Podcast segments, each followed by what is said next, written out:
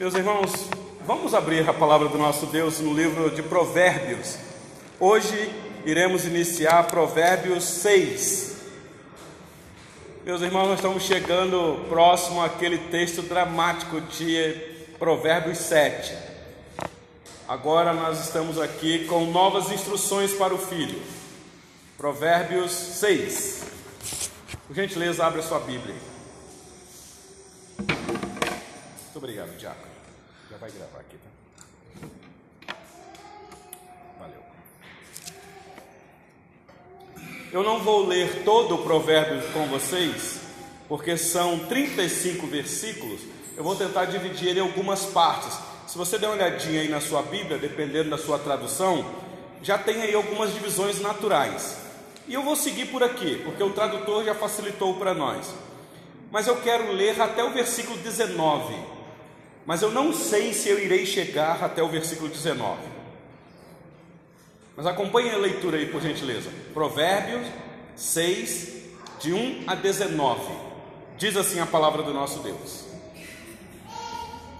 Filho meu, se ficaste por fiador do teu companheiro, e se te empenhaste ao estranho, estás enredado com o que dizem os teus lábios, estás preso com as palavras da tua boca. Agora, pois, faze isso, filho meu, e livra-te, e livra-te, pois caíste nas mãos do teu companheiro. Vai, prostra-te e importuna o teu companheiro não deis sono aos teus olhos, nem repouso às tuas pálpebras. Livra-te como a gazela da mão do caçador e como a ave da mão do passarinheiro. Vai ter com a formiga, ó preguiçoso. Considera os seus caminhos e sê sábio. Não tendo ele chefe, nem oficial, nem comandante, nem estio, prepara o seu pão, na cega ajunta o seu mantimento. Ó oh, preguiçoso, até quando ficarás deitado? Quando te levantarás do teu sono? Um pouco para dormir, um pouco para tosquenejar, um pouco para encruzar os braços em repouso. Assim sobrevirá a tua pobreza como um ladrão, e a tua necessidade como um homem armado. O homem de Belial, o homem vil, é o que anda com a perversidade na boca, acena com os olhos, arranha com os pés e faz sinais com os dedos. No seu coração há perversidade. Todo o tempo maquina o mal, anda semeando contendas, pelo que a sua destruição virá repentinamente. Subitamente será quebrantado sem que haja cura Seis coisas o Senhor aborrece, e a sétima a sua alma abomina: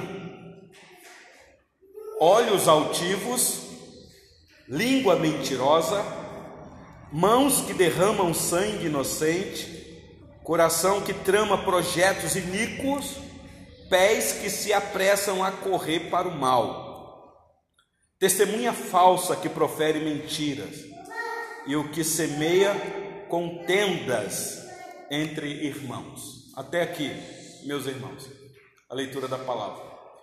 Como eu disse, Provérbio é um livro poético, mas nós estamos aqui, meus irmãos, com palavras, palavras santas, palavra de Deus, ainda que são exortações, mas nós tomamos essas exortações aqui como mandamento da parte do Senhor. Porque tudo que foi escrito para o nosso ensino foi escrito. Aqui não é simplesmente para a gente ou para nós fazermos uma análise, uma leitura, uma explicação e achar é interessante isso, e ir embora e as coisas é, continuarem da mesma maneira. O que nós temos aqui, meus irmãos, são palavras de alerta para nós enfrentarmos as grandes dificuldades da vida que nos sobrevêm por causa do pecado na vida daqueles que ainda não foram alcançados pela graça. Meus irmãos, nós devemos aprender a nos relacionar com todo mundo. Às vezes nós queremos ter amizades só por causa da nossa fé, e aí as nossas amizades são bem exclusivas. Nos relacionamos somente com aqueles que professam a mesma fé. Claro que nós devemos ter um cuidado de nos relacionar com pessoas que professam outra fé, mas, meus irmãos, de, de, de que maneira nós iremos alcançar o mundo com o Evangelho se nós não nos relacionarmos com, aquele que, com aqueles que pensam diferente da gente? Então não há problema nenhum de você se relacionar com gente que não é da mesma fé. Você só tem que tomar cuidado para não ser influenciados por eles. Se você achar que está sendo influenciado, então fuja. Mas nós devemos, meus irmãos, ter amizades com aqueles que não professam a nossa fé. Depois você faz uma lista aí de amizades no seu círculo de amizade e veja quantos amigos você tem que não são cristãos. E quantos desses você se relaciona, que você conversa com ele, que você manda uma mensagem para ele? Como é que nós queremos alcançar aqueles que pensam diferente da gente? É necessária a comunhão, mas se a gente ficar só dentro da nossa bolha, meus irmãos, como que o evangelho vai avançar? Então fica esse alerta aqui para nós. Mas devemos tomar muito cuidado, porque existe uma maldade por causa do pecado na vida, meus irmãos, daqueles que ainda não têm a luz do Evangelho. Não porque a pessoa tem uma maldade por ela mesma de querer fazer maldade, existe muitos assim, mas é porque o pecado faz isso com a pessoa.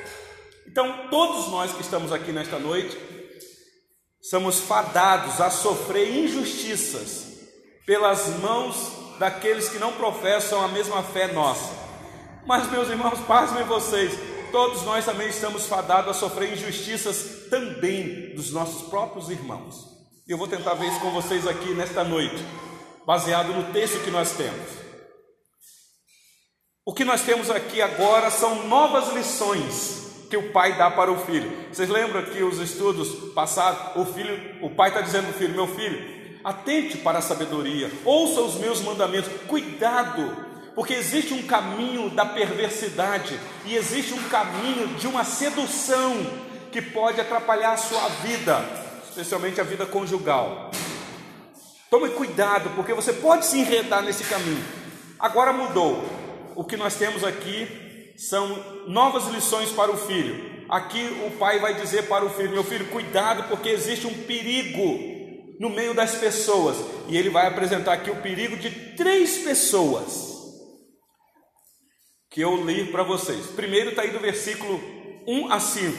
Ele vai dizer: cuidado com o fiador. Cuidado para você não se tornar fiador de gente que não tem compromisso com a verdade. Esse é o primeiro ponto. Segundo, de 6 a 11, ele vai dizer: Meu filho, cuidado, porque existe muita gente preguiçosa, que não quer nada com nada, gente que gosta da moleza. Abre os olhos com esse. E por último, cuidado porque existem os baderneiros, os agitadores, aqueles que gostam de criar confusão no meio do povo. Tome cuidado com essa gente. Então vamos com calma aqui para a primeira parte. Vamos aqui para o perigo do, de ser um fiador. Eu já quero também deixar claro, meus irmãos, que não há problema nenhum de você socorrer um irmão quando ele está passando por uma necessidade. Nós devemos fazer isso, esticar a mão se você tiver condição para isso. O ponto que vai vir aqui é você não fazer isso em detrimento da sua reputação para gente que não tem uma boa reputação. Você sabe que a pessoa tem uma reputação duvidosa e você vai colocar o teu nome em jogo. O pai vai dizer: "Meu filho, tome cuidado, porque o bom nome tem que ser honrado." E você pode emprestar o teu nome e o seu nome ser lameado por vários motivos. Então vamos lá. O pai vai dizer para o filho: Meu filho, cuidado com a insensatez de assumir a responsabilidade pela dívida de alguém. Preste atenção nesse detalhe aqui, porque nós estamos vivendo numa época de crise econômica. Não são poucos irmãos nossos amigos, parentes, conhecidos que estão enfrentando uma dificuldade financeira.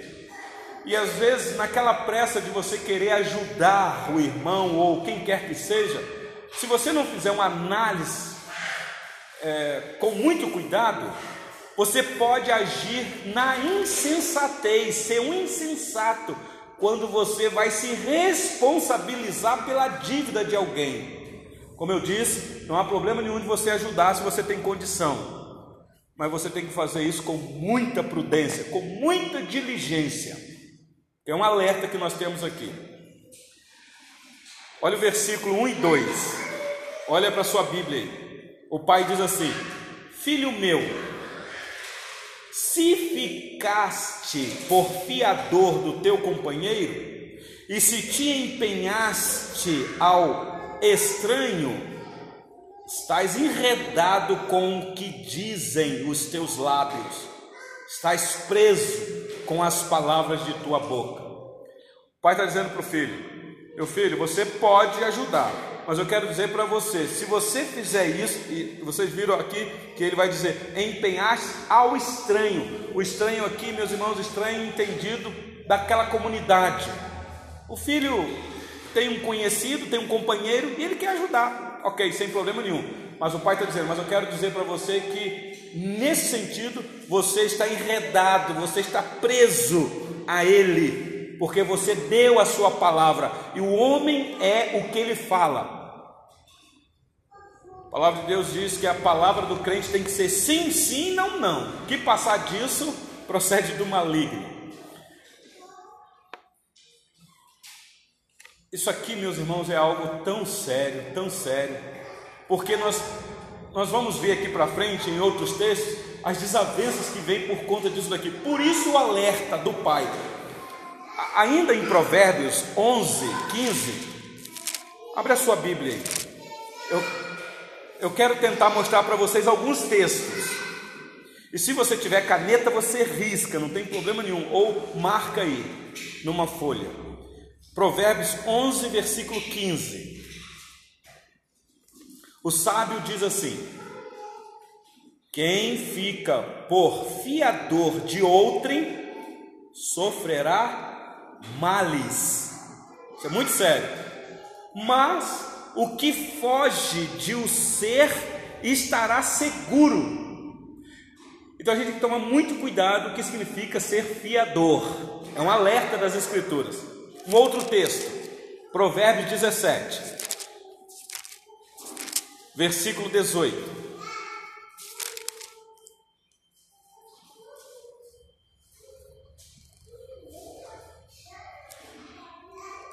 Provérbios 17, versículo 18. O homem falto de entendimento compromete-se, ficando por fiador do seu próximo. Meus irmãos, são palavras de sabedoria. O sábio está dizendo: aquele que se compromete em ficar por fiador do seu próximo, ele tem que ter uma prudência, porque é um homem de falto de entendimento.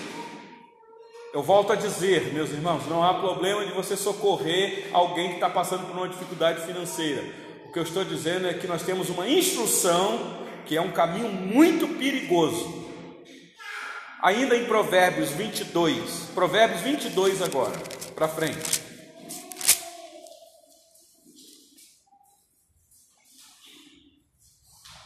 Versículos 26 a 20 e 27.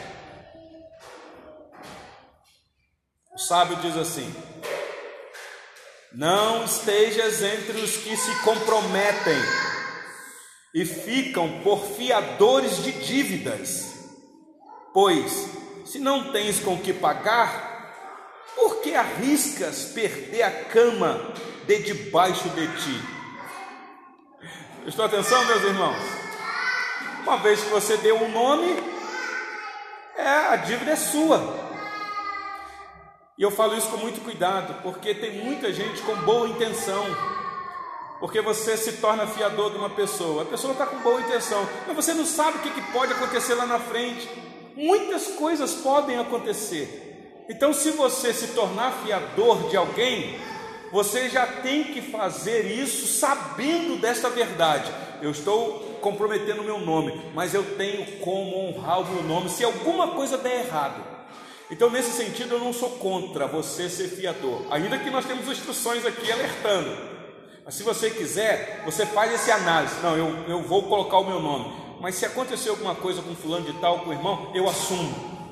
Porque eu sei que pode acontecer alguma coisa. Então aí você faz.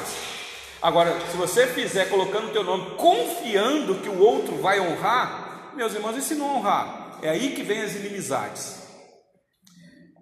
Então volta lá para Provérbios 6. Prestaram atenção na seriedade? Versículo 3 a 5. O pai continua. Provérbios 6, agora de 3 a 5. Agora, pois, faze isso, filho meu. Ele vai aconselhar o filho. E livra-te, pois caíste nas mãos do teu companheiro. Então aqui o pai está dizendo: meu filho, eu quero te ajudar porque você já caiu. Você caiu nas mãos. Você está com a dificuldade, então eu vou te aconselhar o que você deve fazer. E aí ele diz aí: vai, prostra-te e importuna o teu companheiro. Não deis sono aos teus olhos, nem repouso às tuas pálpebras. Livra-te como a gazela da mão do caçador e como a ave da mão do passarinheiro. O pai está dizendo, meu filho, tenta resolver o problema para limpar a barra, porque você fazendo isso, diz aqui, você vai se livrar como a gazela se livra da mão do caçador. Sabe o que é uma gazela, né? Isso aqui são animais da família dos cervos. E a gazela é, é, é rápida demais. Ela é arisca. Armam cilada para ela, é um bicho que dá cada salto enorme. Então ele está dizendo: seja astuto nesse sentido, seja arisco, resolva rápido o teu problema, antes que você seja levado na justiça, por assim dizer. Ou então faça igual uma ave que se livra do passarinheiro. O caçador arma a arapuca lá para pegar a bichinha.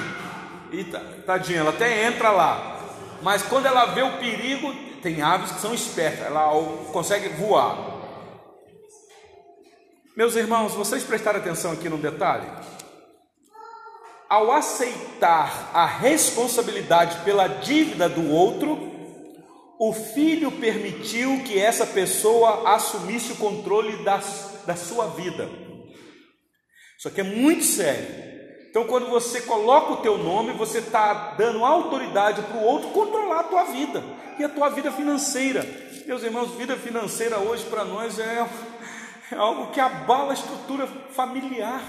Eu já disse aqui várias vezes, a gente tem que tomar muito cuidado com o dinheiro.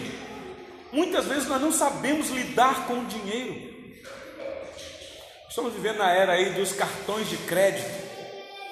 Eu já disse para vocês o perigo que é o cartão de crédito. Quantas famílias endividadas pagando juros absurdos de cartão de crédito? Funciona mais ou menos assim: você tem um salário, teu salário são 3 mil reais, um exemplo. Mas o banco liberou um cartão de crédito para você de 10 mil reais. Aí você fala, meu Deus, que bênção! Aí janelas dos céus abriram para mim. Aí você pensa que tem 10 mil para gastar, mas você não tem, você só tem 3 mil. E mais, você agora acha que o teu salário não é, são só 3 mil, são 13 mil, porque você soma 3 mil de salário e mais 10 do cartão de crédito. Pronto, aí você começa, passa daqui, divide daqui, divide dali. E no final do mês, choro e ranger de dentes o boleto. Aí tem que dividir o boleto. O cartão já está dividido. Aí quando o boleto chega, você divide. Meus irmãos, é uma bola de neve. Tome cuidado com isso, meu filho. Tome cuidado, meu filho. O pai diz aqui.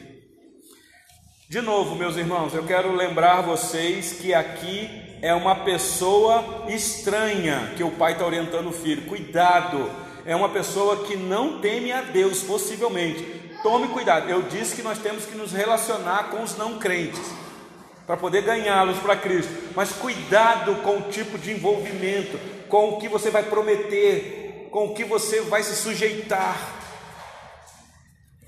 Lembra que a sequência aqui é o, é o pai agora, é a palavra exortando o preguiçoso, como que na sequência, dizendo assim: tá vendo? Você está colocando o teu nome por gente que é preguiçosa, que não gosta de trabalhar. Se ele não gosta de trabalhar, como é que ele vai pagar a dívida que você se comprometeu com ele? É aí que vem o problema. Meus irmãos, nós temos no Novo Testamento algo parecido que aconteceu dentro da igreja. E Paulo ficou sabendo dessa situação e manda uma carta para aqueles irmãos. Eu penso que foi mais ou menos assim. Alguém dentro da igreja estava passando por necessidade. Pode ser um caso. Eu vou ler o texto daqui a pouco. E aí alguém falou assim: Não, eu, eu tenho uma situação boa, eu, eu, te ajudo, eu vou te ajudar a sair dessa situação. E talvez emprestou um dinheiro para o irmão. Mas aí aquele irmão, por cargas d'água, sei lá o que aconteceu, não pagou a dívida na data. E foi protelando, protelando, protelando. E talvez o irmão cobrando e, o outro se justificando, talvez se esquivando. Chegou o ponto do irmão dizer: Olha, então eu vou te levar na justiça para você, nas barras dos tribunais, me pagar o que você me deve. Ou pode ter sido uma associação entre irmãos, porque isso é muito comum. Um irmão com outro fala assim: Vamos abrir uma empresa. E aí os dois começam, e aí o negócio, aí mexer com dinheiro. De repente alguma coisa acontece. E aí, meus irmãos, a briga vem entre os irmãos. Alguma coisa aconteceu na igreja de Corinto que Paulo escreve de uma maneira dura. Abra sua Bíblia, por gentileza, na primeira carta de Paulo aos Coríntios, capítulo 6.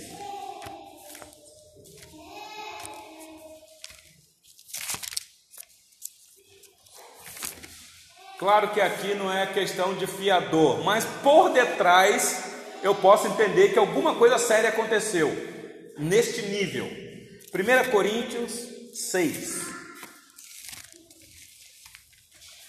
E se você que está aqui nesta noite, ou que está me ouvindo, está numa situação dessa, eu lhe aconselho ao ouvir o que Deus lhe diz pelas Escrituras, para você tomar a atitude certa. Porque se deixar pelo nosso coração, conseguiram achar aí? 1 Coríntios 6. Eu vou ler a partir do versículo 1. Eu vou até o versículo 11. Lembrando que a carta do apóstolo Paulo aos Coríntios é uma carta resposta às perguntas que os irmãos daquela igreja fizeram. Então, possivelmente, Paulo ficou informado dessa situação aqui e escreve lá para eles. Olha o que ele diz. Aventura-se algum de vós, tendo questão contra outro, a submeter-lo a juízo perante os injustos e não perante aos santos? Olha o que está acontecendo aqui.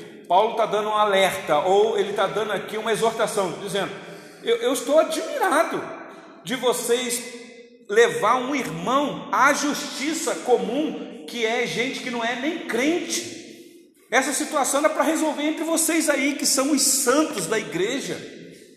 Não tem como vocês resolver. Vocês têm que levar o outro lá nas barras dos tribunais, diante de um juiz que nem é crente, nem teme a Deus. E de repente vocês vão chegar lá, dois crentes, e ele vai falar, assim, ah, mas não são dois crentes? Que lá na igreja canta, como é precioso, irmão, estar bem junto aqui. Mas na hora dos negócios, leva para as barras dos tribunais. A leitura continua, vai lá. Ou não sabeis que os santos hão de julgar o mundo? Ora, se o mundo deverá ser julgado por vós, sois acaso indignos de julgar as coisas mínimas? Meus irmãos, você tem que entender o que o Paulo está dizendo aqui. Ele está dizendo: vocês não sabem que nós temos uma promessa aqui na volta de Cristo, os santos, os justos ou os justificados irão julgar esse mundo? Olha que maravilha! Então nós temos um juízo muito maior. Por que, que agora vocês, entre vocês, não conseguem julgar as coisas mínimas?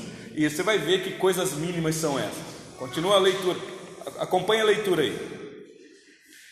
Não sabeis que havemos de julgar os próprios anjos? Os anjos aqui são os anjos caídos, tá bom, meus irmãos? quanto mais as coisas dessa vida. Aí agora ele entra no assunto. Entretanto, vós, quando tendes a julgar negócios terrenos, constituís um tribunal daqueles que não têm nenhuma aceitação na igreja. É, essa palavra aqui, nenhuma aceitação, é porque é gente que não é da igreja, é gente de fora. Vocês, para julgar, constituem um tribunal de gente que não é da igreja, que não são aceitos na igreja, são gente lá de fora. E ele diz: Para vergonha, vou-lo digo, não há porventura nem ao menos um sábio entre vós que possa julgar no meio da irmandade? Será que não tem alguém aí que nunca leu o livro de Provérbios? Nunca adquiriu conhecimento para poder resolver esse problema no meio dos irmãos? Olha a palavra de Paulo, e ele continua: Mas irá um irmão a juízo contra outro irmão, e isto perante incrédulos, dando mau testemunho. Olha o que Paulo vai dizer, continuação do texto. O só existir entre vós demandas já é completa derrota para vós outros. Por que não sofreis antes a injustiça? Por que não sofreis antes o dano? Olha o que o apóstolo Paulo está sugerindo.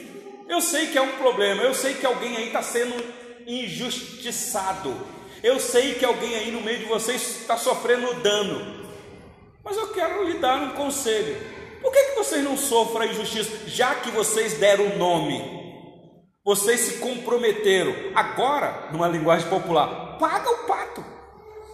Não era para fazer isso, porque vocês nunca leram o provérbio, que não é para ser fiador, por assim dizer. Agora sofra o dano. Meus irmãos, que coisa, hein? Por isso é que eu disse: se você quiser ajudar o irmão, ajude. Mas se der algum problema, sofra você o dano. Vou continuar lendo. Versículo 8 de 1 Coríntios 6 mas vós mesmos fazeis a injustiça e fazeis o dano, e isto aos próprios irmãos. Ou não sabeis que os injustos não herdarão o reino de Deus? O que Paulo está dizendo é o seguinte: você está sendo injusti injustiçado, sofra, porque os injustos não herdarão o reino dos céus. E ele dá uma lista aqui, meus irmãos, grande ele diz assim: Não vos enganeis, nem os impuros, nem idólatras, nem adúlteros, nem efeminados, nem sodomitas, nem ladrões, nem avarentos, nem bêbados, nem maldizentes, nem roubadores herdarão o reino de Deus. Tais fostes alguns de vós, mas vós vos lavastes, mas fostes santificados, mas fostes justificados em o nome do Senhor Jesus Cristo e no Espírito do nosso Deus. Meu Deus. Vocês entenderam o argumento de Paulo quando ele diz sofra o dano?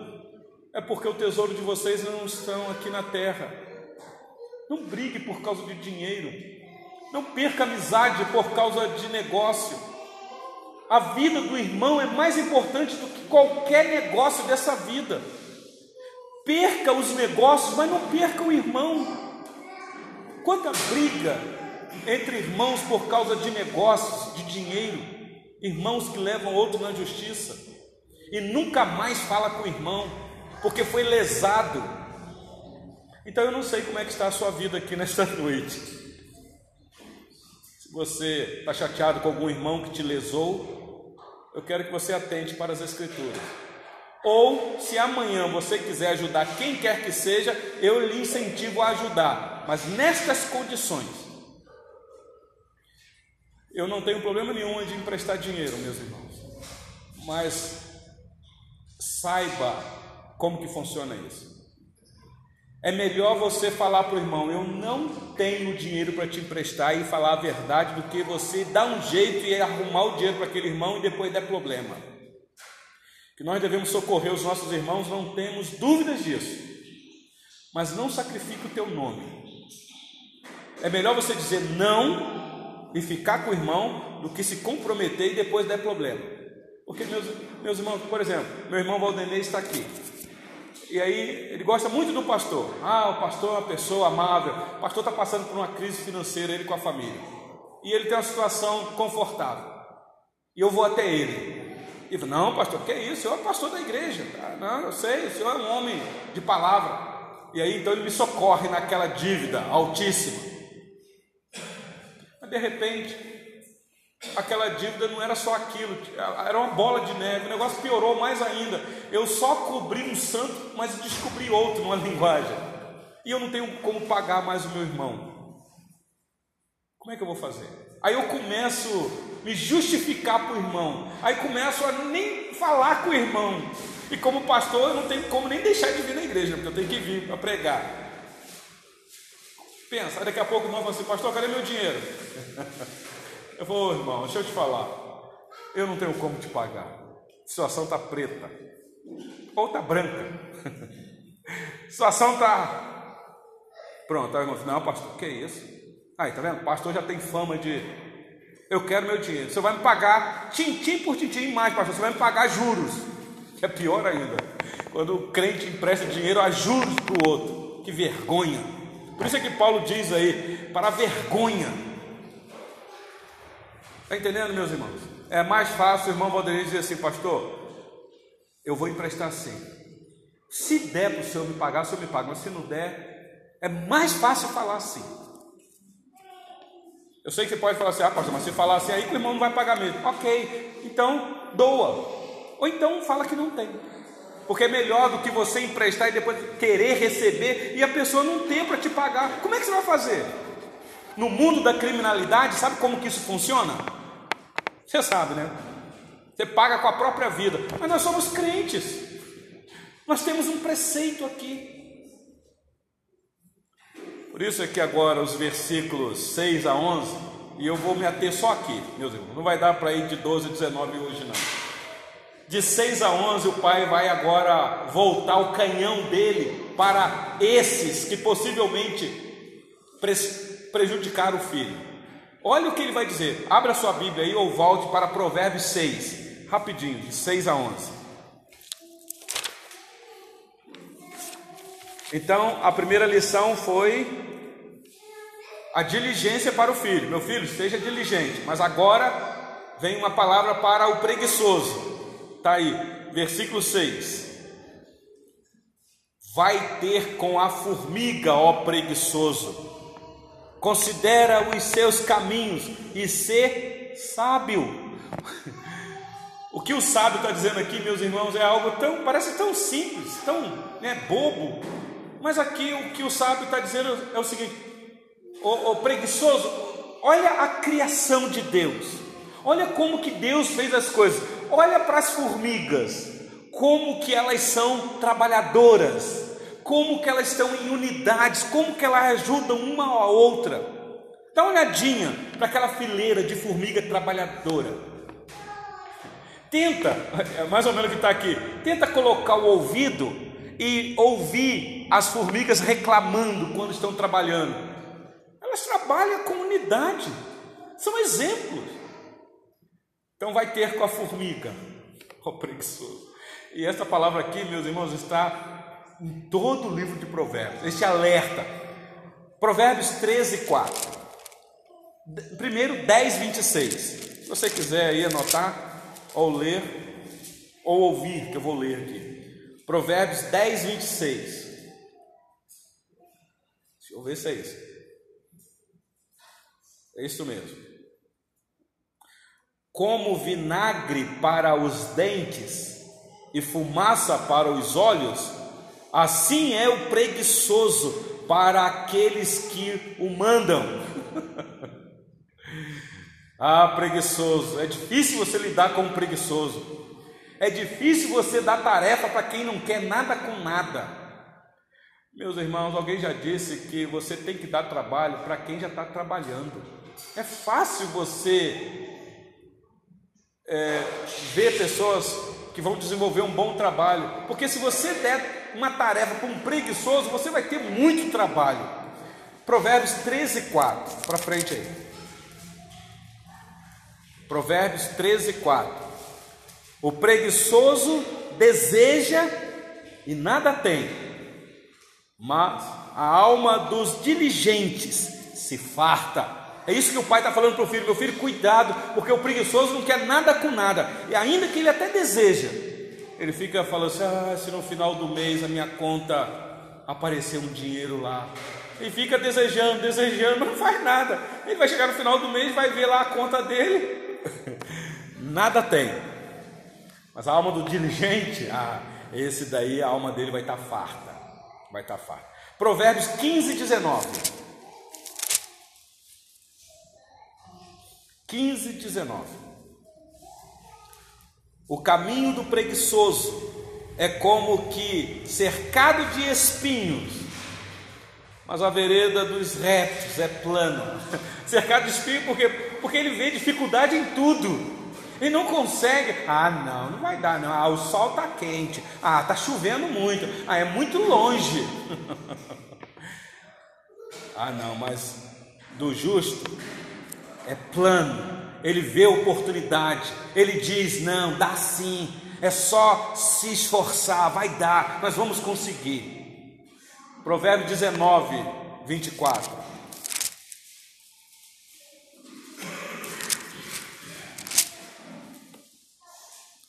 19, 24. O preguiçoso mete a mão no prato e não quer ter o trabalho de a levar à boca. Puxa vida, ele até tem comida, mas ele está tão preguiçoso que ele quer que alguém põe na boca dele. Provérbios, o último texto aqui, quer dizer, penúltimo, 20, versículo 4. Eu li já, não, agora, Provérbios 20, versículo 4. O preguiçoso não lavra, não lavra por causa do inverno, pelo que na cega procura e nada encontra. Claro, ele não plantou, ele quer colher o quê? E o último agora aqui o texto. Para frente aí um pouquinho, 21, 25. Ah, esse aqui eu queria me aprofundar com vocês. 21, 25.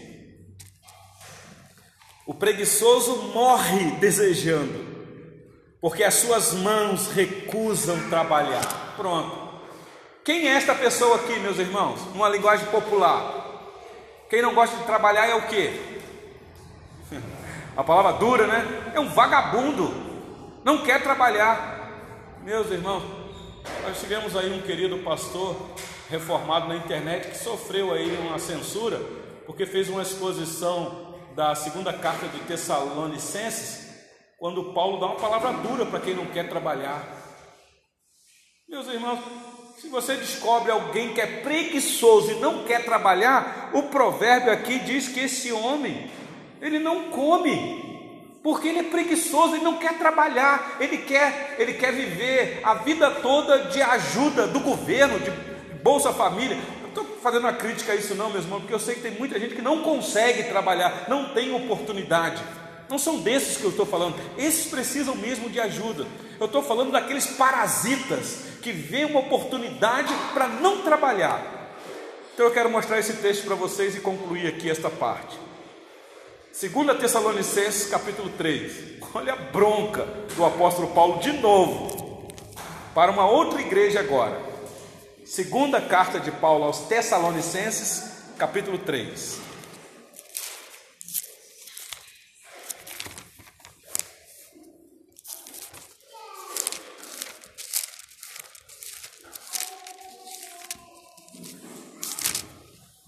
Acharam aí? Acompanhe a narrativa do texto. Eu só vou ler aqui para vocês verem o enredo.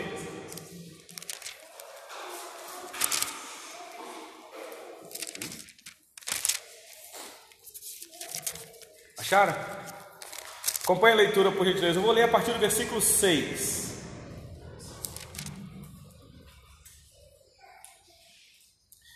Deixa eu é isso. Diz assim, o apóstolo Paulo falando, 2 Tessalonicenses 3, a partir do versículo 6: Nós vos ordenamos, irmãos, em nome do Senhor Jesus Cristo, que vos aparteis de todo irmão que ande desordenadamente e não segundo a tradição que de nós recebestes Pois vós mesmos estáis cientes do modo por que vos convém imitar-nos, visto que nunca nos portamos desordenadamente entre vós, nem jamais comemos pão à custa de outrem. Pelo contrário, em labor e fadiga, de noite e de dia, trabalhamos, a fim de não sermos pesados a nenhum de vós. Presta atenção num detalhe aqui, porque muitos podem pegar esse texto aqui, tá vendo? Aí, ó, e tem pastores que ficam sendo sustentados por igreja, são esses que são os vagabundos e não gostam de trabalhar. Mas olha o que Paulo diz no versículo 9. Ele está dizendo: Nós trabalhamos, não vivemos a custa de ninguém. Não porque não tivéssemos esse direito. que Paulo está dizendo é o seguinte: Eu não quis cobrar de vocês. Aliás, a igreja de Corinto também, Paulo não quis cobrar salário. Mas depois, quando ele escreve a segunda carta, ele parece que vai corrigir esse possível erro. Ele vai dizer: Olha, eu, eu, eu errei quando eu não cobrei salário de vocês porque vocês me criticaram muito. Eu, eu peço perdão a vocês essa injustiça que eu deveria ter cobrado de vocês. Depois vocês leem a segunda carta de Paulo aos Coríntios. Mas aqui está dizendo: não porque não tivéssemos esse direito, mas por termos em vista oferecer-vos exemplo em nós mesmos, para nos imitar. Agora ele, ele entra no assunto. Porque, quando ainda convosco vos ordenamos isto, se alguém não quer trabalhar, também que não coma.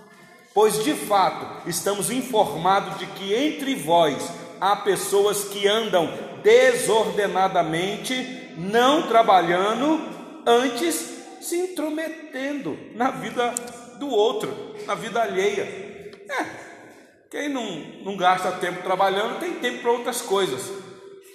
Não vai trabalhar, fica se metendo na vida dos outros fica vigiando o WhatsApp o tempo todo, intriga no grupo e por aí vai. Por que, que não vai arrumar um trabalho? Vai fazer, vai ver o que tem para fazer. Diz o versículo 12 aí: A elas, porém, determinamos e exortamos no Senhor Jesus Cristo que, trabalhando tranquilamente, comam o seu próprio pão. E vós, irmãos, não vos canseis de fazer o bem. Paulo está dizendo, meus irmãos, nós devemos ajudar quem não tem os recursos. Continue fazendo bem. Mas fique atento aí aos preguiçosos. Quando vocês detectarem eles, corta a cesta básica. Estou parafraseando. Isso aqui é um alerta para a junta diaconal, que é levantada para ajudar os necessitados. Eu sempre falo com a junta diaconal. Investigue e vê a real necessidade, porque nós temos muitas pessoas necessitadas e que devem ser ajudadas mesmo. Mas tem muita gente que só quer aproveitar o bem da igreja. É gente que pode trabalhar, é gente que pode correr atrás do pão dela mesma. Prestar atenção aqui, meus irmãos, neste assunto tão particular do pai para o filho. Filho meu, filho meu, cuidado, filho meu. Cuidado que você tem um nome. Cuidado para você não ser fiador, porque tem muita gente preguiçosa. E aí, semana que vem, se o Senhor Deus nos permitir, nós vamos falar do agitador. Provérbios 6, de 18 a 19. E eu quero encerrar aqui esta palavra. Meus irmãos, eu não sei como que está a situação de vocês financeiramente nesta noite. Eu quero dizer que nós devemos nos ajudar, meus irmãos. Mas o fato é cuidado com essa questão de dinheiro. A gente tem que tomar muito cuidado porque o diabo é um causador de contenda no meio da igreja por causa do dinheiro.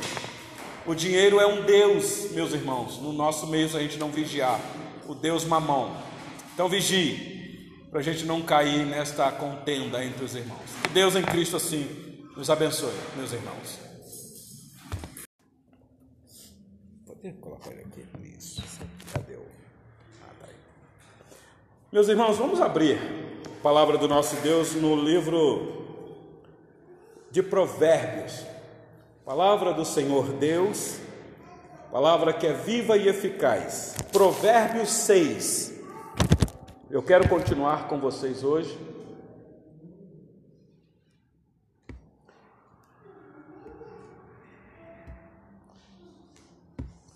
Provérbios 6. Eu quero continuar com vocês hoje a o estudo de semana passada. Semana passada nós fizemos uma exposição de Provérbios 6, dos versículos de 1 a 11, se eu não me engano, isto. E nós estamos aqui, meus irmãos, em novas lições para o filho. Vocês estão percebendo que o pai amoroso está aconselhando, exortando, orientando o seu filho, porque o pai aqui, além de ser amoroso, é um pai experiente, é um pai que sabe que existem caminhos que ele pode alertar o filho. E são várias lições. E hoje nós vamos continuar naquela lição que o pai dá para o filho sobre pessoas que ele irá encontrar em alguns caminhos. O, os estudos passados, Provérbios 5, por exemplo, ele alertou do caminho da mulher que pode seduzir ele. Então ele tratou desse assunto, agora ele vai, ele vai citar três tipos de pessoas, ou algumas pessoas, mas no capítulo 7 ele vai voltar ao assunto do perigo da mulher estranha que cruza o caminho do filho, ou que o filho vai procurar o caminho dessa mulher. Mas hoje eu quero ver com vocês o que ficou faltando de semana passada, os versículos 12 a 19. Nós falamos aqui de três tipos de pessoas que o pai alerta ao filho. O primeiro é o fiador, dizendo: Meu filho, cuidado, porque existe um caminho muito perigoso de ser fiador de alguém. Versículo de 1 a 5. Depois nós falamos do caminho do preguiçoso, versículos de 6 a 11. Tome cuidado, porque existe gente que não quer nada com nada. E nós ficamos devendo para os irmãos o caminho do agitador. Existe, do agitador. Existem pessoas, meus irmãos, no meio da igreja e aí na sociedade que gosta de ser um tumultuador, arrumar intrigas, contendas inimizades, gosta de colocar lenha na fogueira. Quando tem um problema para ser resolvido, em vez de tratar o problema e resolver e sanar ali, não, quer disseminar contendas, é, é, fofocas e a coisa lastra. Então acompanhe por gentileza os versículos de número 12 a 19. Na minha tradução aqui da minha Bíblia tem um título aí que o tradutor colocou: advertência contra a maldade. Então, hoje nós iremos aprender que nós devemos ficar vigilantes contra a maldade que algumas pessoas podem querer suscitar no nosso meio. Diz assim a palavra do Senhor: O homem de Belial, o homem vil, é o que anda com a perversidade na boca, acena com os olhos, arranha com os pés e faz sinais com os dedos. No seu coração há perversidade. Todo o tempo maquina o mal, anda semeando contendas. Pelo que a sua destruição virá repentinamente, subitamente será quebrantado, sem que haja cura. Seis coisas o Senhor aborrece, e a sétima a sua alma abomina: olhos altivos, língua mentirosa, mãos que derramam sangue inocente, coração que trama projetos iníquos, pés que se apressam a correr para o mal, testemunha falsa que profere mentiras, e o que semeia contenda entre irmãos. Até aqui. O que semeia contenda entre irmãos. Isso é muito sério, meus irmãos. Então, nós vimos semana passada aqui a insensatez do filho é, assumir a responsabilidade pela dívida de alguém. Depois, nós vimos uma palavra para o preguiçoso e hoje eu quero falar sobre o agitador, ou seja, alguém que tem uma motivação para gerar desordem. E desordem aqui, meus irmãos, social e moral. É, um causa, é, é alguém que gosta de criar um motim. Ele, ele lidera esse, ele dissemina isso no meio do povo, ele incentiva, ele manda uma mensagem e arruma um tumulto no meio de todo mundo. A designação aqui do agitador, preste atenção nesse detalhe aqui, é uma lista de alguns dos seus comportamentos repre... que são repreensíveis. É alguém que se, se deixa ser repreendido, ele mostra isso. Se você der uma olhadinha no versículo 12 a 15, é, essa é a, é a demonstração, é o comportamento que mostra que ele tem que ser repreendido. Mas a partir do versículo 16 até o 19, é algo que é intensificado aqui numa relação de sete coisas que o Senhor abomina. Então, duas, duas partes. É alguém que tem um comportamento repreensivo e a intensidade aqui de relações de coisas que o Senhor Deus abomina. Sete. O número sete é muito significativo. Então, as duas partes aqui são ligadas pela lista dos membros do corpo dele que está corrompido. Cada membro individual. Não sei se vocês prestaram atenção aqui, parece que o pai, o sábio, quer descrever algumas partes dos membros do corpo dessa pessoa que é um agitador. Primeiro, uma boca e uma língua mentirosa. Olha o versículo 12. Versículo 12 ele diz assim: Bom, ele já apresenta aqui o homem de Belial, né? O homem vil. A palavra Belial no hebraico aqui é homem do maligno. É alguém que não é de Deus. É alguém que desempenha um fruto que visivelmente você vai identificar quem ele. E nesse sentido, meus irmãos, é até bom você logo ver a cara da pessoa, a carranca, porque o ruim é quando a pessoa vem travestido de ovelha e por dentro é lobo devorador. Mas aqui não, aqui já há identificação. Meu filho é um homem de Belial, um homem vil, e que anda com perversidade na boca. Então é fácil de você conhecer ele. Senta para conversar. Conversa com ele, porque a boca dele é uma boca que ele profere perversidade. Ah, e fala de língua, língua mentirosa. Aí no versículo 17, o versículo 17 diz assim: é, uma das coisas que o Senhor abomina, né? Língua mentirosa. Claro, a língua está onde, meus irmãos? ah, alguém já disse que o Senhor Deus fez a nossa língua e cercou ela bem amuralhada de dentes porque depois da queda, a língua é um instrumento muito perigoso. O nosso irmão Tiago vai dizer que com a língua você incendeia uma floresta, você dissemina algo que você depois não consegue mais resolver. É, é a palavra maldita, ou dita de uma maneira é, é, desapropriada, ela é como uma fagulha, uma faísca de fogo que cai na beira de uma mata seca e incendeia. Então o pai está falando para o filho: meu filho, tome cuidado com essas pessoas, cuidado com quem você anda e o que você conversa e anda ouvindo, porque existe alguém que tem uma boca, como ele diz no versículo 12, perversa e uma língua mentirosa. Salmo 120, versículo 2. Alguém leia por gentileza. Mas marca aí Provérbios que eu vou voltar aqui. Salmo 120, versículo 2.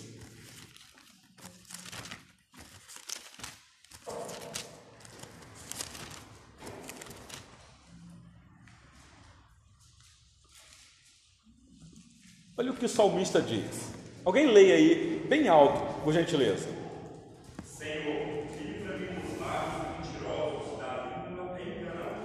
Bom, o sábio que escreveu este salmo, porque é um sábio, ele sabe do perigo que é a língua, a língua enganadora, os lábios mentirosos. Ele tem essa potencialidade, então ele está orando, dizendo: Senhor, livra-me.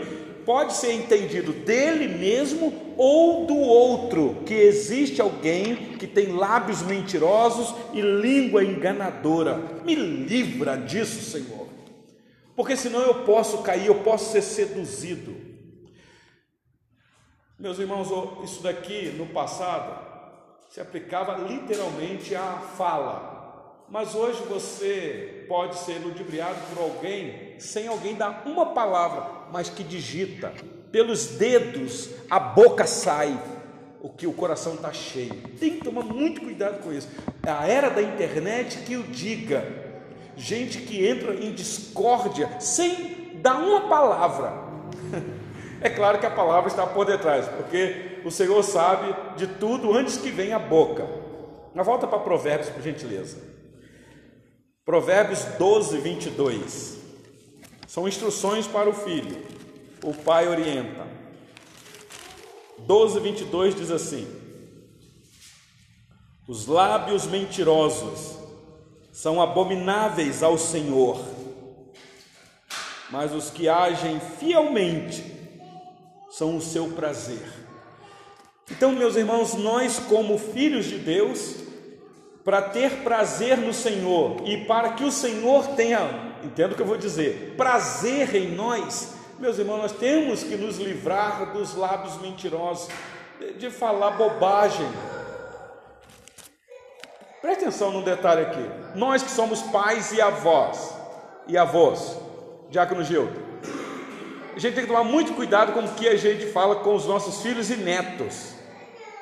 Não foram poucas vezes que para o meu neto, o primeiro quando chegou, fazia bagunça para tentar impedir ele de fazer a bagunça e colocar nele um medo. Ia eu lá falar uma mentira para ele. A polícia, hein? Que polícia? Para vocês entenderem, meus irmãos, nós somos, e olha que assim, não, pastor, isso é uma mentirinha santa, sabe, santa, isso é uma mentirinha do diabo, porque quem é o pai da mentira, meus irmãos? Então a gente tem que tomar muito cuidado, vigiar, botar é, é tranca na nossa boca, a gente tem que falar menos, meus irmãos, e quando falar, falar a verdade, porque nisso está o prazer diante do nosso Deus. Por que é que eu digo isso? Você pode estar dizendo assim, pastor, mas quem é que não fala uma mentirinha? É verdade, esse é o pecado que habita em nós. Mas a gente tem que lutar com isso, porque, meus irmãos, nós temos, nós temos palavras claras nas Escrituras que o reino de Deus é muito sério. Apocalipse, capítulo 21, versículo 8, diz que não herdarão o reino dos céus os mentirosos. Aliás, deixa eu ler com vocês aqui, não só Apocalipse 21, mas 22 também. Abre a sua Bíblia aí. Apocalipse 21, 8.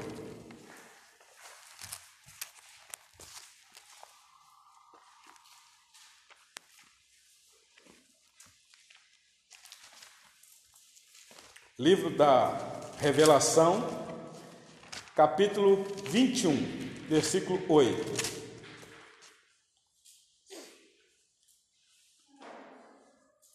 É uma lista, né?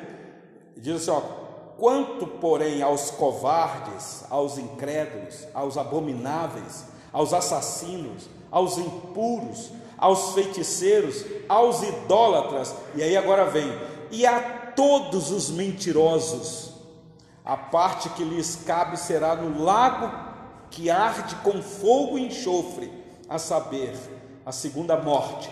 Olha Apocalipse 22 versículo 15, no finalzinho. Vou ler o versículo 15 todo. Apocalipse 22, 15. Fora ficam os cães, os feiticeiros, os impuros, os assassinos, os idólatras e todo aquele que ama e pratica a mentira. Então aqui nós temos um detalhe mentirosos todos nós somos. Temos tendência para isso, de falar mentira.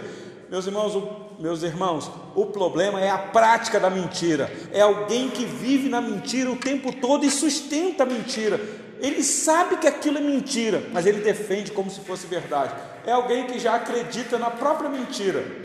Aquela mentira é a verdade dele, por isso que ele mantém a mentira.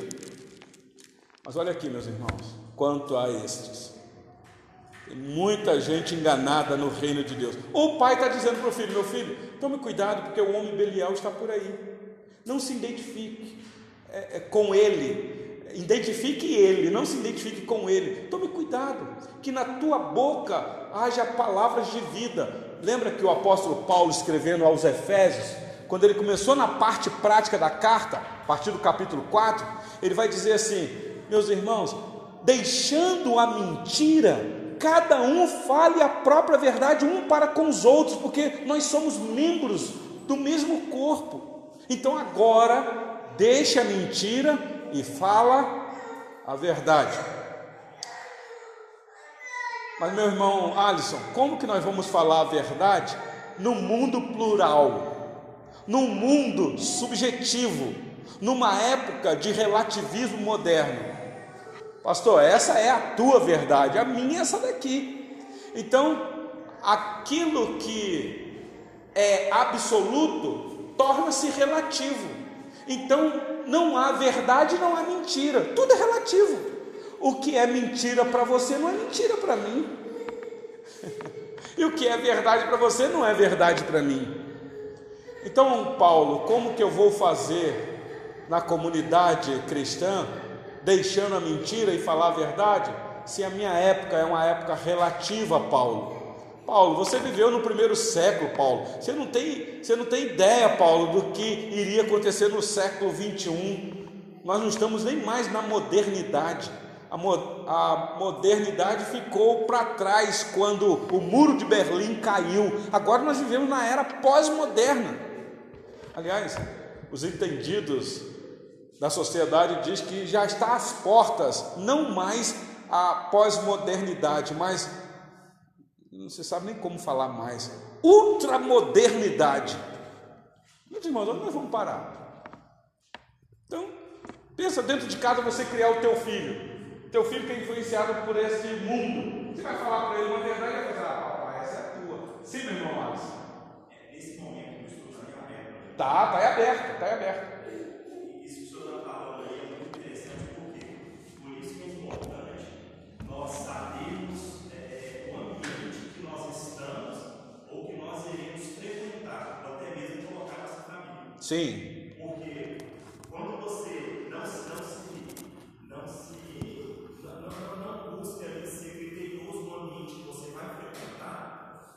O que você está propenso, você e sua família, a entrar num ambiente onde, é, é, igual o senhor falou, nós temos é, a mentira, né? mas nós não podemos ter a prática.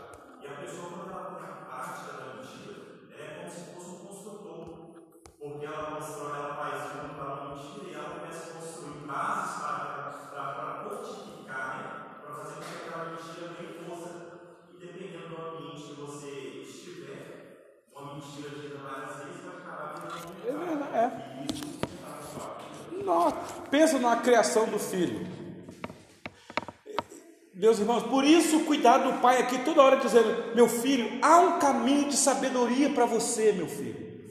Porque o mundo é um mundo mal, perverso, e existem pessoas perversas. Aliás, foi isso que ele disse, meu irmão Alisson, no versículo 12: que esse homem viu de Belial, ele anda com perversidade na boca. Então, esse é o nosso primeiro ponto, meus irmãos. Deixa a mentira e fala cada um a verdade com o seu próximo, porque somos membros uns dos outros. Falar a verdade. O apóstolo Paulo, orientando a igreja de Corinto, se não me engano, diz: Nada temos contra a verdade, senão pela verdade. Meus irmãos, não é a verdade conceito, é verdade pessoa. Quem é a verdade, meus irmãos? O Senhor Jesus deixou isso bem claro: eu sou a verdade. Então, o pai instruindo o filho aqui, dizendo: Meu filho, existe uma sabedoria que nessa sabedoria você encontra a verdade. E cuidado com o homem perverso, porque na boca dele, os lábios dele são lábios que proferem mentira, é uma língua mentirosa. Então, primeiro membro do corpo que o pai quer orientar o filho é esse: cuidado com a boca e cuidado com a língua deles, porque isso é um caos que torna uma sociedade é, tenebrosa e a moralidade vai embora. Quantas pessoas, meus irmãos, perdem a sua moral por causa de uma palavra. A palavra do Senhor nos orienta que a palavra do crente tem que ser sim, sim, não, não. O que passa disso é do maligno, do maligno. Mas vamos lá. Outro membro do corpo que o pai aqui vai dar um destaque para o filho tomar cuidado: olhos, dedos e mãos. Aí, olha o versículo 13 na sua Bíblia. O versículo 13 diz assim: esse homem perverso, né? Acena com os olhos, versículo 17, voltando lá no versículo 17, depois que ele diz, ó, olhos altivos e mãos que derramam sangue inocente. Ele está descrevendo aqui a maldade de um homem perverso. Ah, o que significa a cena com os olhos? Eu, eu fiz uma, algumas investigações aqui, meu irmão Aldenez, no hebraico. O que significa acenar com os olhos? Claro que você pode pegar aqui a sedução, que alguém seduz o outro com os olhos, mas, meus irmãos, os olhos mostram muito da personalidade da pessoa. Você sabe quando uma pessoa está desesperada pelo olhar dela, você sabe quando uma pessoa está triste pelo olhar dela. Você sabe, ou pelo menos você desconfia, quando uma pessoa está falando a verdade com você pelo olhar dela. Você sabe quando está sendo. É, é, como é que fala? Quando você está tendo a atenção da pessoa pelo olhar dela. Na, no seminário, o professor de prática de pregação ele nos ensinou dizendo o seguinte: quando você estiver no púlpito pregando, pregue olhando para o teu público e olhe nos olhos. e é interessante coisa quando a gente está pregando ali que a gente não quer olhar para os olhos das pessoas, que a, gente, a pessoa está me vendo ali, igual um, irmão que veio de uma outra denominação, pregava lá, e senhor líder vai lembrar disso daí. E era bom pregar lá, porque pregou lá e todo mundo participou da pregação, todo mundo interage, aquela coisa toda, e ele ficava maravilhado, as pessoas. Mas aí veio para a nossa igreja e tinha o dom de pregar. Quando foi pregar, depois reclamou, falou assim: não vou pregar aqui nessa igreja, não. Ah, por quê, meu irmão? Ah, o povo fica tudo olhando para mim. Mas é assim mesmo. Parece coruja, né? Está fixado ali, porque tem que prestar atenção o que está falando, se isso é bíblico ou não.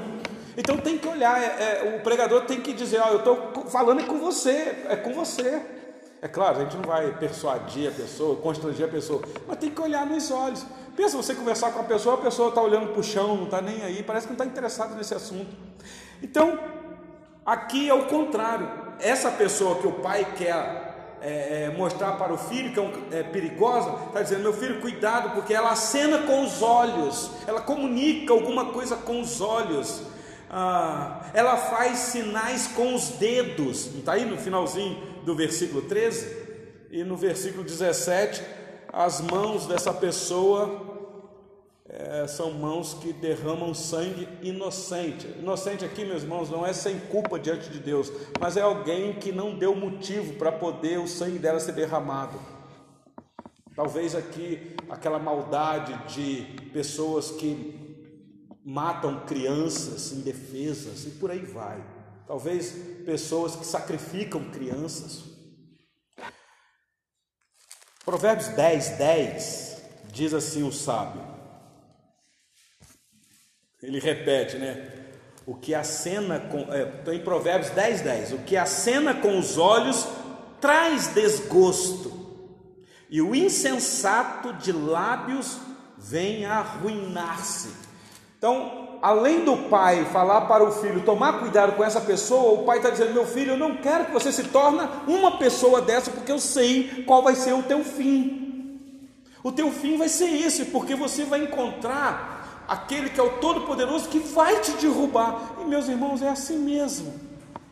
Quantos filhos que não atentam para o que o nosso Pai Celestial diz e depois sofrem ah, não, vai, comigo não vai acontecer nada não. Eu, eu já pratiquei isso e nada comigo. Sabe como é que é? Aquela sensação de tranquilidade quando você peca. A gente tem a falsa sensação de que nada vai acontecer, porque você pecou uma vez e ninguém descobriu. Você fez o que é errado e não veio nenhum relâmpago sobre você. Ninguém levantou dizendo: Olha, eis que o Senhor manda te dizer, você fez aquilo. Como era no passado, né? Como fez com Davi, tu é esse homem. Então, meus irmãos, aí a pessoa vai tendo aquela falsa sensação de que não, ah, Deus me ama, Deus não vai levar em consideração isso que eu estou fazendo aqui, não. Ela esquece que nós estamos num período, meus irmãos, de você está acumulando pecado sobre pecado sobre a sua cabeça. E vai chegar uma hora que você vai ser cobrado. Com toda certeza. A não ser que nós estamos perdendo tempo aqui. A não ser que nós estamos aqui brincando de utopia de um Deus que tudo vê, que é juízo. Isso é muito sério. Então o pai está dizendo: meu filho, tome cuidado. Olha o versículo de número 13 comigo, sobre ainda aí, ele fala de um outro membro do corpo desse homem que é vil. Ele falou dos olhos, ele falou dos dedos, mas no versículo 3 ele diz: arranha com os pés. arranha com os pés? Olha o versículo 18. Versículo 18, finalzinho, diz que pés que se apressam a correr para o mal ou seja, o, a essência da vida dele é essa, ele precisa, ele tem que ir lá. Isso daqui me lembra, meus irmãos, não sei se vocês vão lembrar. Vou tentar mostrar para vocês um servo do Senhor. Vocês lembram de Eliseu? Quando Naamã procurou ele, orientado por uma moça, se eu não me engano, que tinha um profeta lá naquela região, porque Naamã tinha um problema de saúde, e o profeta manda ele lá no rio mergulhar sete vezes. E ele mergulha. E quando ele então vê que a pele dele ficou igual pele de criança, novinha, ele ficou tão maravilhado que ele falou assim: Não, eu tenho que dar um agrado para esse profeta.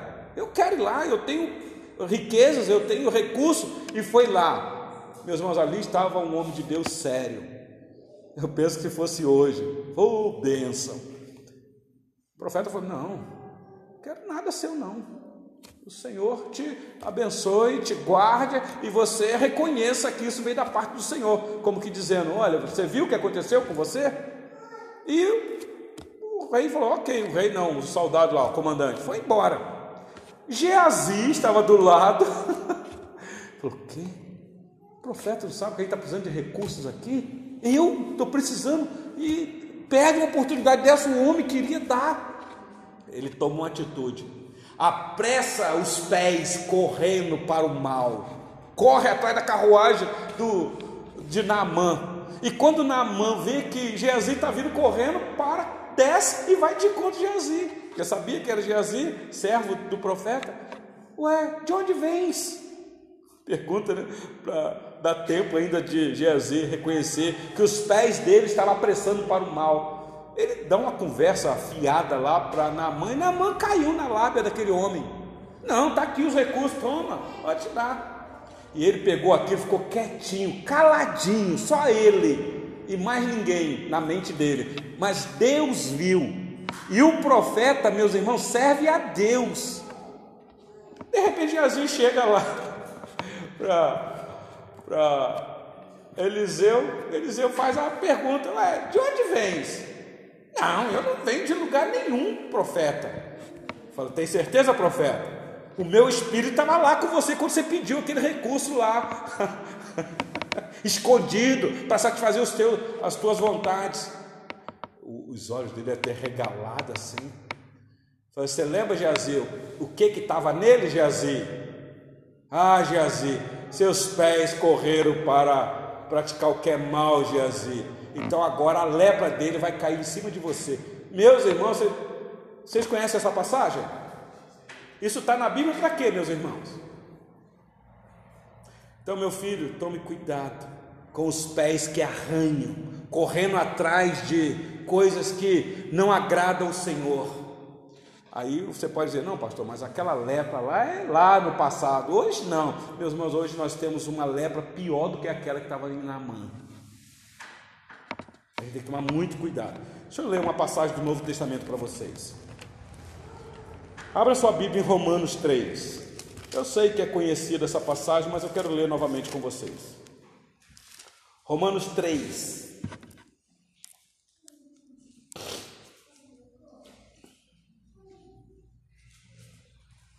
Eu vou ler a partir do versículo 9.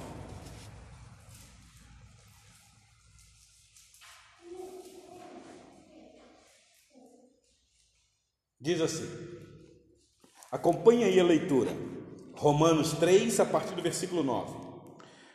Que se conclui: temos nós qualquer vantagem? Não, de forma nenhuma pois já temos demonstrado que todos, tanto judeus como gregos, estão debaixo do pecado. Como está escrito: não há justo, nenhum sequer, não há quem entenda, não há quem busque a Deus. Todos se extraviaram, a uma se fizeram inúteis. Não há quem faça o bem, não há nenhum sequer. E aí ele começa a descrever aqui os membros do corpo dessa pessoa que está debaixo do justo castigo de Deus. E ele está dizendo judeus e, e gregos, ou seja, judeus e o resto do mundo. e ele começa: a garganta deles é sepulcro aberto, com a língua urdem engano, veneno de víbora está nos seus lábios. A boca eles a têm cheia de maldade ou de maldição e de amargura. Versículo 15: São os seus pés velozes para derramar sangue, nos seus caminhos há destruição e miséria. Desconheceram o caminho da paz, não há temor de Deus diante de seus olhos. Meus irmãos, ou essa aqui é uma palavra bendita da parte de Deus que usou o servo dele, ou Paulo está aqui numa loucura, numa esquizofrenia, num devaneio. Ou Paulo aqui é um megalomaníaco para escrever um negócio desse. Ele está descrevendo a humanidade como ela é, na sua essência. E isso daqui, meus irmãos, hora ou outra vai manifestar. Não é que a pessoa é isso o tempo todo, mas está lá incubado é o que contaminou a pessoa com a queda, com o pecado de Adão e Eva. Está aqui. Esse é o quadro da humanidade sem Deus. E o pai sabe disso e ele fala: Meu filho, tome cuidado. Por mais que você quer se envolver e precisa se envolver, mas você tem que vigiar, porque existem pessoas perversas, meu filho. É, Paulo descreve este quadro da humanidade sem Cristo. Por isso é que nós, meus irmãos, temos a verdade, temos a sabedoria verdadeira na nossa boca. Por isso que você quer conhecer um crente de verdade, se envolva com ele, converse com ele. É assim que funciona. Mas vamos lá para a gente ir para o final. Ah, as, as últimas descrições do pai para o filho sobre o cuidado com este homem que é agitador. Este homem que é agitador, repetindo aqui para vocês. Primeiro, este homem tem uma boca e uma língua mentirosa. Segundo, os olhos, dedos e as mãos também são perversas. Os pés apressam para derramar sangue inocente. E por último, meus irmãos, o coração, especialmente o coração. Volta os seus olhos aí para o versículo 14 de Provérbios 6. Provérbios 6,14. No seu coração há perversidade, todo tempo maquina o mal, anda semeando contendas. Olha o versículo 18, eu vou ler de novo 18, porque aquela hora eu, eu li só a parte final do, do versículo. Coração que trama projetos iníquos, é alguém até visionário é alguém que para e pensa, né? Identificado quando René Descartes disse que o ser humano é aquele que pensa, porque se ele pensa, logo ele existe. Só que aqui nós temos alguém que para e pensa, mas ele pensa o que? Ele trama o que? Projetos iníquos. Então, para mim, René Descartes está equivocado na máxima dele. Eu sei o que ele quis dizer, ele quis dizer que o ser humano ele é o que ele pensa. Então é aí que está a realidade dele. Só que se a gente pensar sem levar em consideração Cristo, que é a sabedoria verdadeira, ah, meus irmãos, nós vamos tramar projetos iníquos. É aquilo que está no nosso coração. Por isso é que a palavra de Deus diz: Filho meu, dai-me o teu coração. Nós precisamos de um coração novo para tramar projetos que sejam edificantes, abençoadores. Porque, meus irmãos, se tem alguém que gosta de maquinar o mal, é o homem natural. E na hora da raiva, então, sei vocês, se já ficaram com raiva alguma vez, e aí você senta, você não fala nada, mas você fica lá só maquinando mal para ver como é que vai revidar, achando um meio. Meus irmãos, e quando a gente está passando por tribulação, qualquer outra coisa, grandes dificuldades, se a gente não tomar cuidado, a gente vai maquinar projetos iníquos, aquilo que o homem sem Cristo faz. É isso que o pai está dizendo para o filho: meu filho, tome cuidado, porque existem coisas que o Senhor Deus abomina.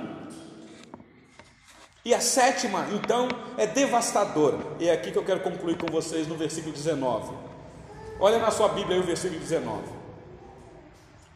Testemunha falsa que profere mentiras e o que semeia contendas entre irmãos.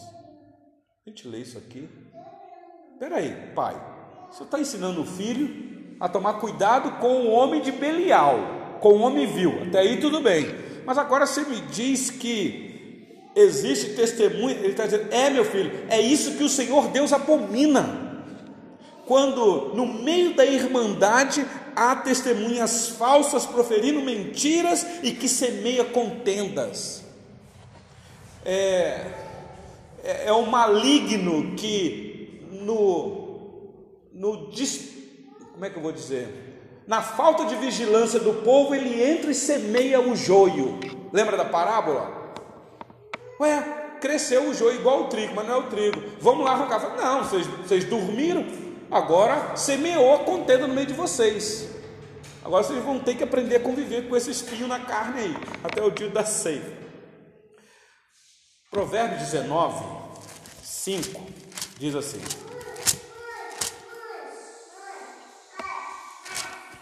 Provérbios 19, 5.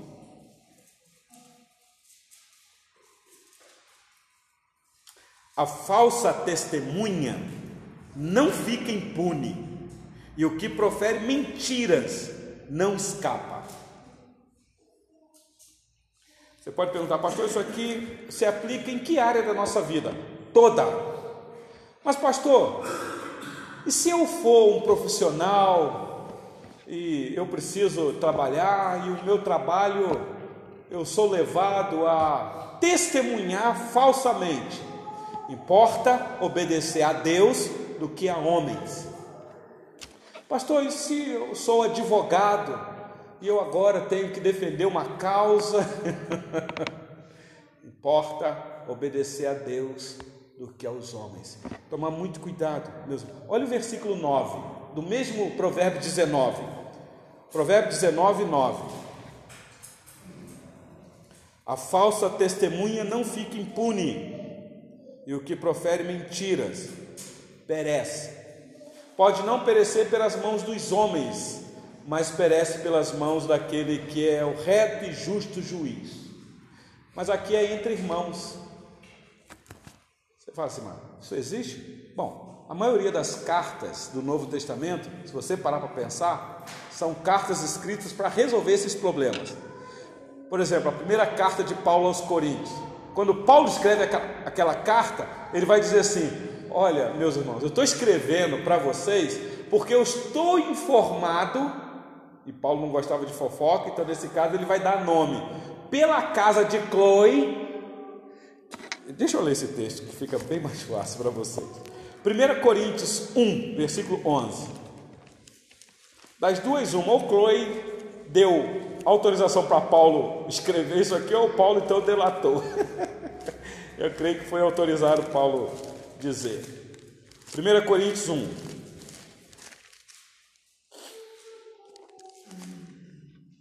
E aqui já vai a nossa conclusão e aplicação, meus irmãos.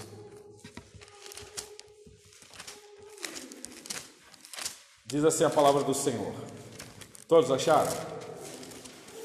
A partir do versículo 11. Pois a vosso respeito, meus irmãos, fui informado pelos da casa de Cloe, ou Chloe, de que há contendas entre vós. Achou aí, Cleito? Achou? É 1 Coríntios 1, versículo 11. 11, olha aí. Ok? Versículo 12, eu vou ler só até o 13. Refiro-me ao fato de cada um de vós dizer: Eu sou de Paulo, eu sou de Apolo, eu sou de Cefas e eu sou de Cristo. Acaso Cristo está dividido? Foi Paulo crucificado em favor de vós? Ou fostes porventura batizados em nome de Paulo? e ele continua aqui dando a bronca. Mas ele está dizendo: Eu fui informado que há contenda no meio de vós.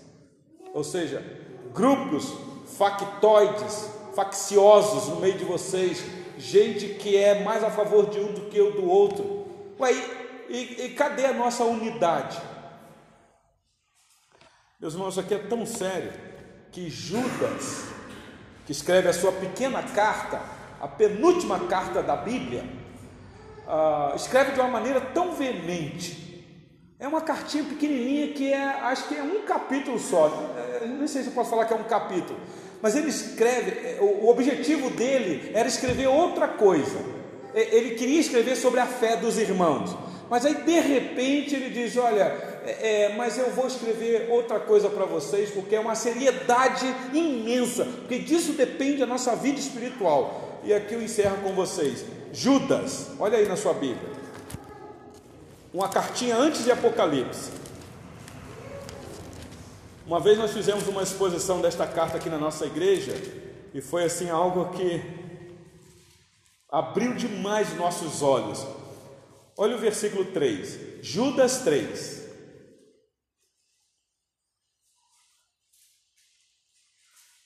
Vê aí, Cleito, antes de Apocalipse. Apocalipse está lá no finalzinho, a cartinha antes. Achou? Judas 3 diz assim: Amados, quando empregava toda a diligência em escrever-vos acerca da nossa comum salvação, foi que me senti obrigado a corresponder-me convosco, exortando-vos a batalhardes diligentemente pela fé que uma vez por todas foi entregue aos santos. Pois certos indivíduos se introduziram com dissimulação, os quais desde muito foram antecipadamente pronunciados para essa condenação, homens ímpios, que transformam em libertinagem a graça de nosso Deus e negam o nosso único soberano e Senhor Jesus Cristo. Bom, aqui é a carta introdutória. Está dizendo, eu ia escrever uma coisa, mas eu sou obrigado a falar outra. Olha o versículo 9, digo, 16, finalzinho lá, versículo 16. Ele vai dizer quem são esses homens. Os tais são murmuradores, são descontentes, andam segundo as suas paixões. A sua boca vive propalando grandes arrogâncias, são aduladores dos outros por motivos interesseiros. Versículo 17. Agora ele vai dar orientação. Vós, porém, amados, lembrai-vos das palavras anteriormente proferidas pelos apóstolos de nosso Senhor Jesus Cristo, mostrando que ele não é um apóstolo. Mas ele está dizendo: os apóstolos já falaram, especialmente Pedro, versículo 18: os quais vos diziam: no último tempo haverá escarnecedores andando segundo as suas ímpias paixões, são estes os que promovem divisões sensuais que não têm o espírito. Aqui nós entendemos que é como o pai falando para o filho: Meu filho, tome cuidado com os agitadores no meio de vocês, homens que são beliais, homem vil ou homem vis. Meus irmãos, para a gente concluir, o que tudo isso aqui tem a ver com a gente hoje? Quando é que nós identificamos isso daqui? Nós somos de uma igreja de tradição reformada. Mas isso, meus irmãos, não quer dizer que somos melhores do que ninguém, apenas uma identificação de um grupo. Meus irmãos, a gente tem que tomar cuidado com quem a gente anda ou ouve, com quem a gente conversa.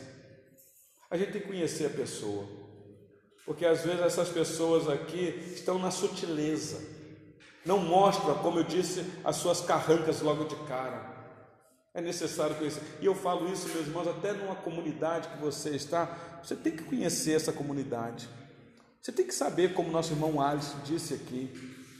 Porque o que está em jogo aqui não é a tua moral, não é a tua ética, não é a sociedade. O que está em jogo é a tua vida espiritual, é a eternidade. Como é que você ia colocar a sua vida nas mãos de alguém que você eu nem sei como falar isso.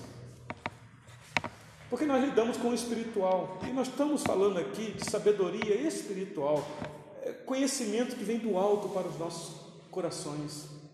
Porque nós somos tão assim, cheios de boas intenções, tão bonzinhos entre aspas.